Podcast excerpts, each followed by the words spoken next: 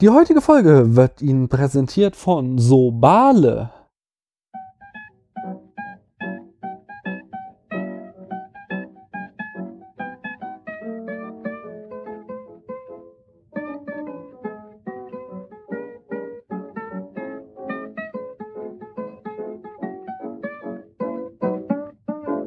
Äh, hallo Paula erstmal. Hi Daniel. Sobale hat uns eine Kritik auf äh, iTunes geschrieben. Und zwar schreibt er oder sie, ich weiß es nicht, spät nachts wird's abwechslungsreich. Wer einen wunderbar abwechslungsreichen und informativen Filmpodcast sucht, ist bei Daniel und Paula gut aufgehoben. Das Schöne sind die verschiedenen Reihen, die Spätfilm so wunderbar auflockern. Mal geht's nur um Horrorfilme, dann um Lieblingsfilme und zu Weihnachten gibt es einen Kalender mit vielen, vielen Gastpodcasts. Auch moderiert Daniel manchmal allein, dann zusammen mit Paula und dann auch wieder mit Gast. Egal wie, es wirkt immer souverän und es gibt immer schöne Infos und gute Beobachtungen zu allen besprochenen Filmen.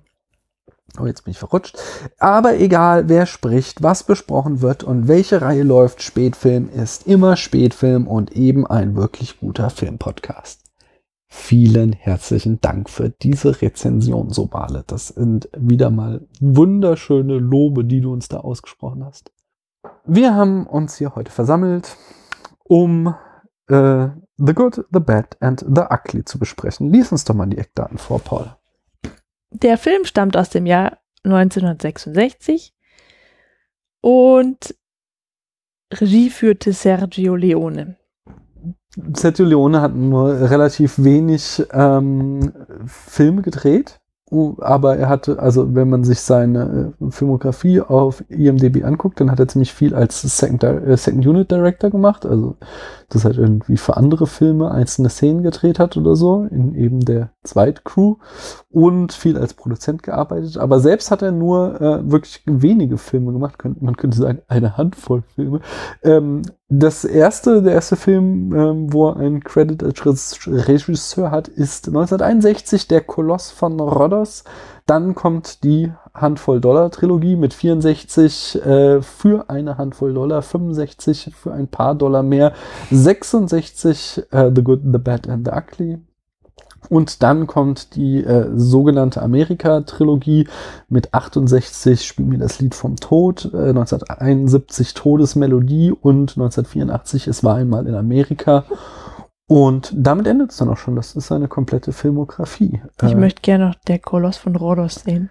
auf jeden Fall. Äh, ich habe auch, also ähm, hier Todesmelodie fehlt mir noch und Koloss von Rhodos, sonst hätte ich alles gesehen. Äh, außer äh, es war einmal in Amerika, habe ich nicht diese ganz lange neue oder wiederentdeckte Fassung. Also das, der hat keine Ahnung, eine Vier-Stunden-Version oder so gemacht, die dann zusammengeschnitten wurde. Und ich habe den hier irgendwo auf DVD stehen. Ich weiß nicht, wie lang die ist, aber das ist offensichtlich die gekürzte Version. Ähm, ja, genau. Was, wie, wie hoch war denn das Budget, Paula? 1,2 Millionen Dollar hoch. Ähm, Also- soll ich was zur Besetzung sagen? Ja, 1,2 Millionen Dollar sind schon, sind ein eher niedriges Budget für die Zeit. Sag doch mal was zur Besetzung. Ähm, ja, also die drei Hauptpersonen. Ja. Der, der hässliche Aha, wurde gespielt von Eli Wallach oder Mhm. Wallach.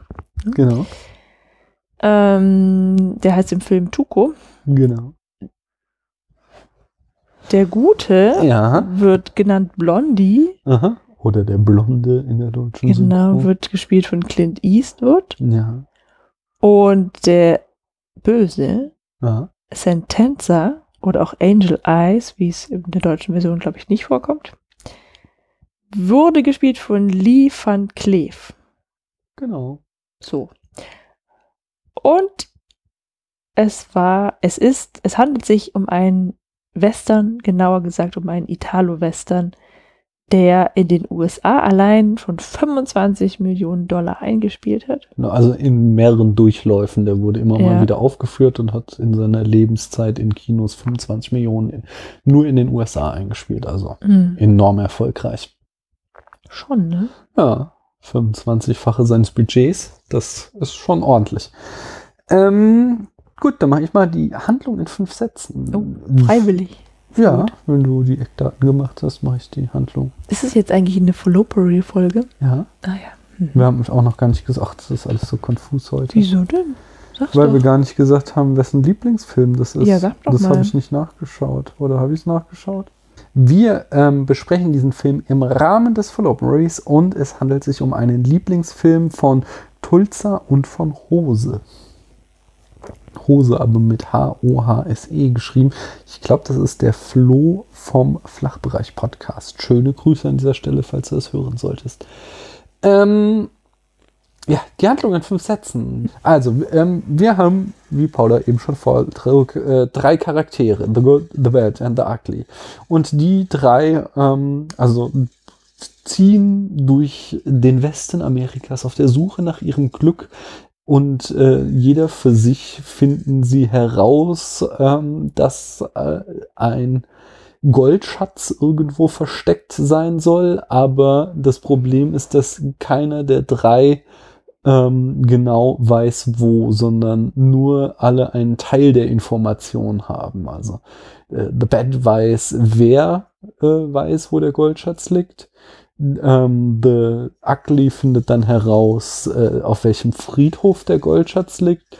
Und The Good findet dann heraus, ähm, äh, in welchem Grab er vergraben ist. Und so äh, können die drei halt jeder für sich genommen diesen Goldschatz nicht finden, sondern vor allem Ding ähm, Tuco und Blondie sind halt zusammen unterwegs als Schicksalsgemeinschaft und äh, suchen diesen Goldschatz und ähm, Sentenza, äh, äh, The Bad, ist halt ja dabei, ihnen irgendwie auf die Schliche zu kommen, um ebenfalls das Gold für sich zu gewinnen.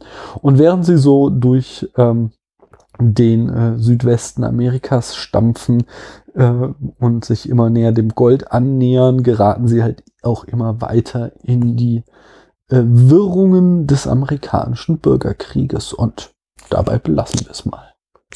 Habe ich das gut zusammengefasst? Mhm, sehr gut, ja. Wie fandst du den Film so? Spannend zusammengefasst. Äh, sehr gut. Sehr gut. Sehr gut fand ich den Film. Ich fand den unterhaltsam und äh, auch klug. Mhm. Was fandst du denn unterhaltsam? Fangen wir mal damit an. Doch, boah. Der war witzig erstmal. Ja, also vor allem, ja, wenn mhm. äh, äh, Tuco mhm. hat immer wieder für eine gehörige, gehörige Portion Humor gesorgt. Und so Ja. diese einzelnen Set-Pieces, die einzelnen verschiedenen Szenen und Sequenzen waren äh, für sich immer einfach, ja, unterhaltsam, gut aufgebaut, hatten immer auch einen gewissen Witz, eine gewisse Pointe am Ende. Mhm. Mhm. Stimmt. Ja. Spannend war es halt auch, ja, weil Genau. ähm, die sich ja auch nicht, also die waren zwar aufeinander angewiesen oder sie sind aufeinander angewiesen, Mhm.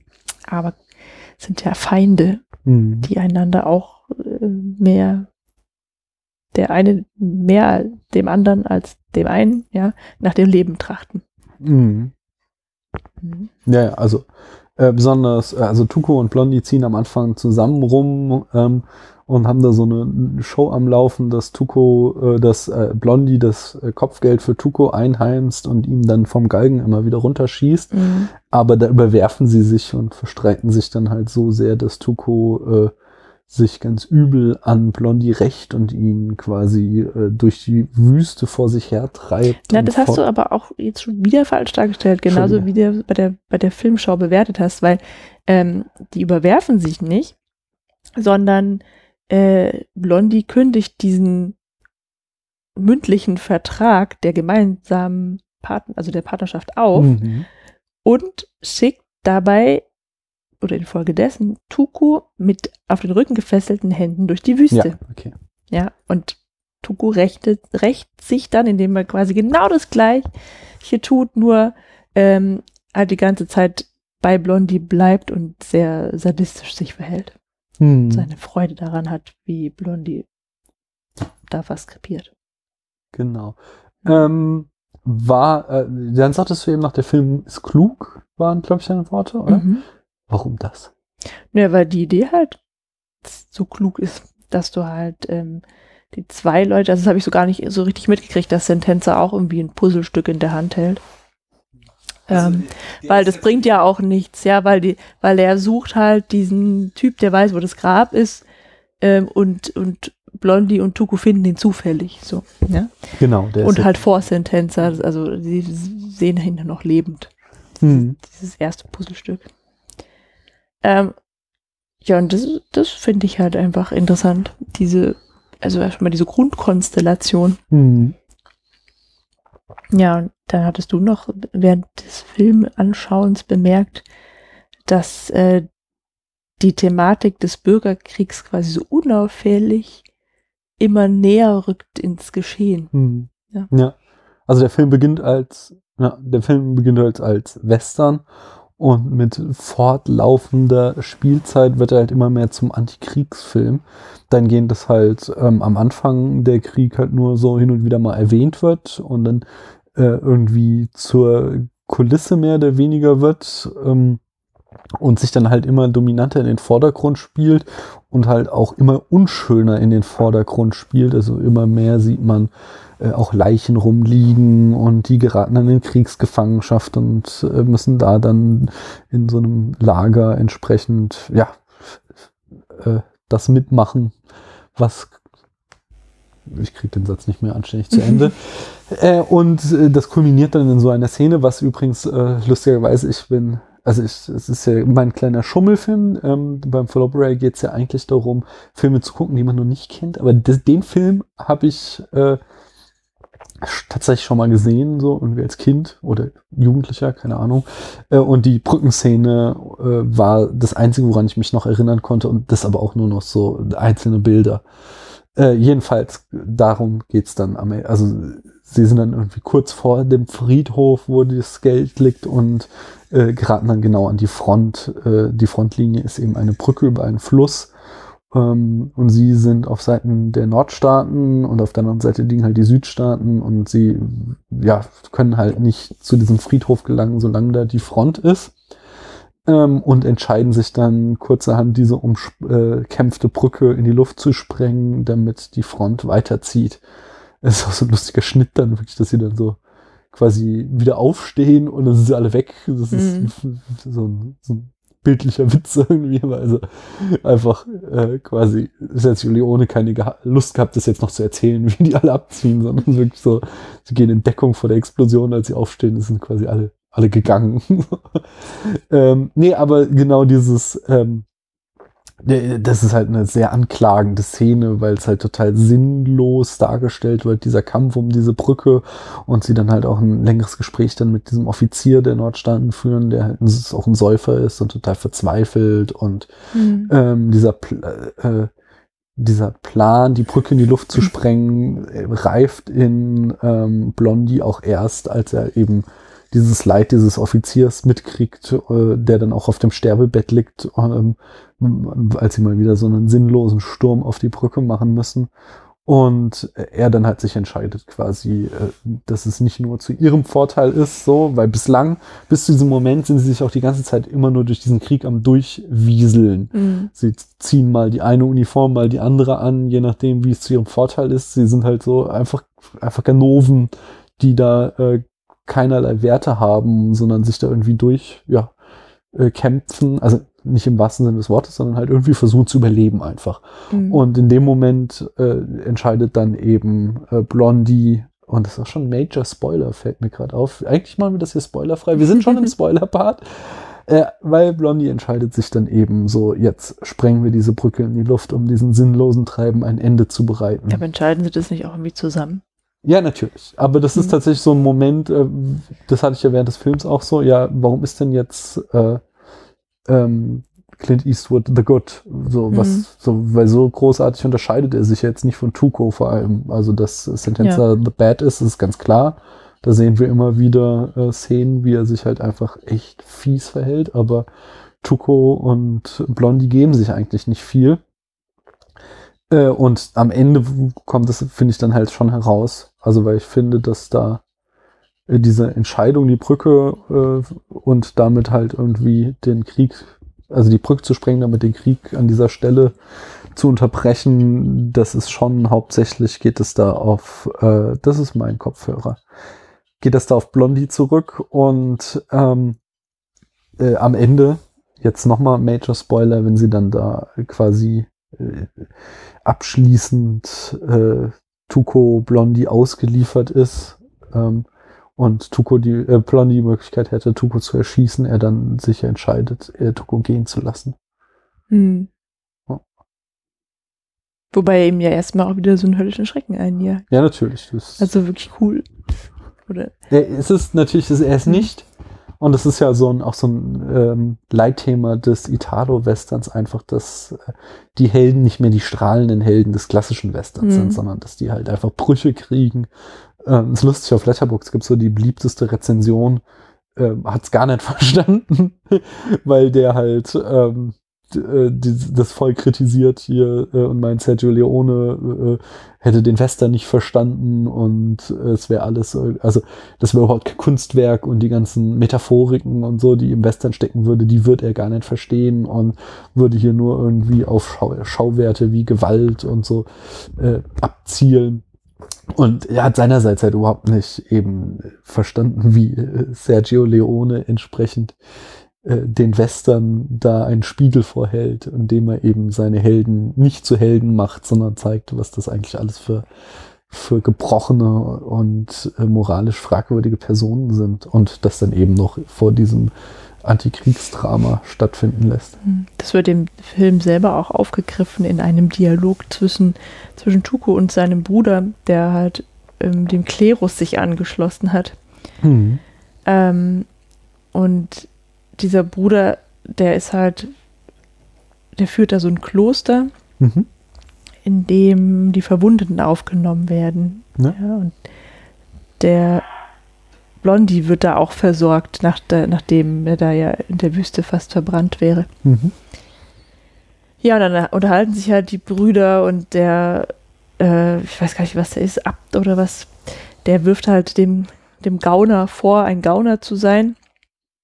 Und er hält dann da so eine großartige Rede, dass ja ähm, die beiden sich eigentlich gar nicht so sehr unterscheiden, sondern dass man halt in diesem Land zu dieser Zeit halt einfach nur als Mann zwei Möglichkeiten hat. Ja, entweder man, ähm, man schlägt sich halt irgendwie durch und, und ist quasi so, so egoistisch unterwegs, Mhm.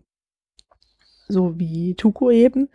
Oder ähm, man ist feige und zieht sich aus allem zurück, wie eben die Mönche es tun. Ja, so. Also zumindest aus Tukos Sichtweise.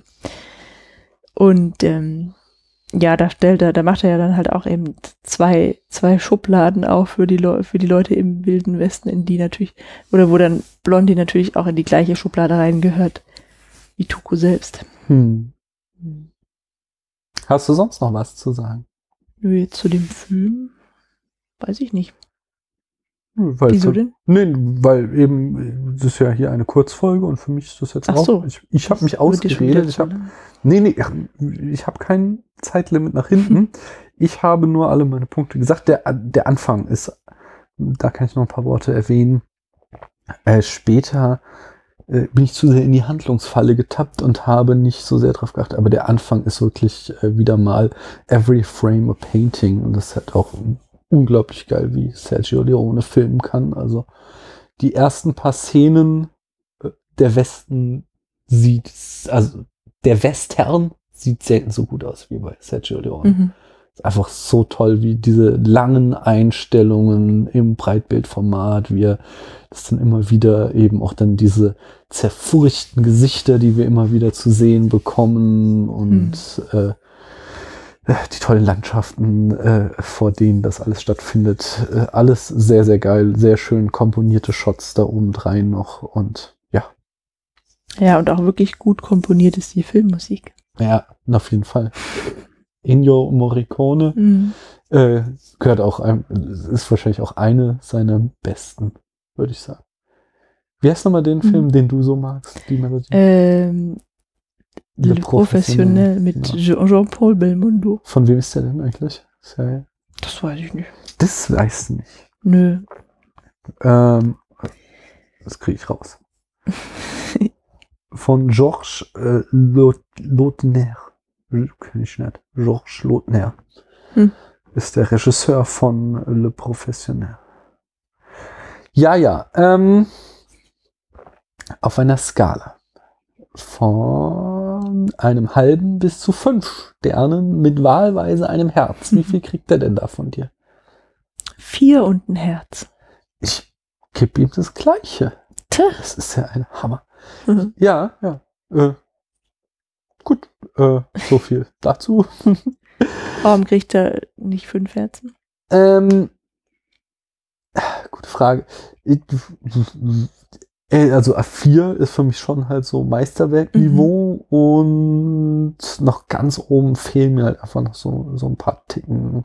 Also äh, fünf habe ich jetzt zum Beispiel mit diesem Philoptery ähm, äh, den zwölf Geschworenen gegeben und weil der hat mich einfach umgehauen Mhm. und so sehr gefesselt hat mich jetzt äh, The Good, The Bad and The Ugly nicht. War ein sehr, sehr guter Film, aber hat mich jetzt nicht einfach irgendwie äh, so mitgenommen. Ne? Weißt du?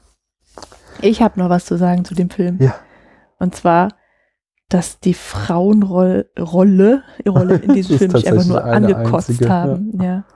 Aber es ist auch in vielen Western so. Ja. Außer bei, ähm, ähm, ja, ne? das Lied vom Tod. genau. Da hast du es gelobt. Zumindest weiß ich da, dass es da anders ist. Ja, können wir auch mal irgendwie Frauen und Western eine Reihe aufmachen. Aber Das macht mal, aber keinen Spaß, glaube ich. Ist Ja, aber vielleicht ja die. Western finden, in denen es anders ist. Calamity Janes. Zum Beispiel sowas. Ja? Jane. Calamity Jane. Ja, Nero-Western gibt es ja auch noch und so Sachen. Hm. Zum Beispiel werden wir ja demnächst Kill Bill 1 und 2 Mhm. besprechen und Teil 2 ist ja definitiv ein Western. ähm, aber davor, also dies war die vorletzte Folge des Flowberries. Einmal kommt da noch der Flowberry zu euch in Mhm. eure Ohren. Demnächst. Äh, bis dahin sage ich schon mal Tschüss. Und du? Ich sag auch Tschüss bis zum Cinemarch. Nicht gut? doch, super. Hm, na gut.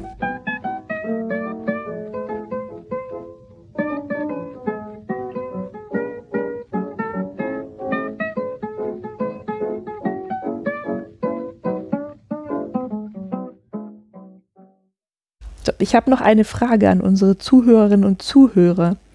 Und zwar auf einer Skala von einem halben Stern bis fünf Sternen mit Herzchen als Plus, Pluspunkt, ja. Wie gut findet ihr es, wenn Podcaster in ihren Podcast-Folgen die Kommentare zu ihren Podcasts vorlesen?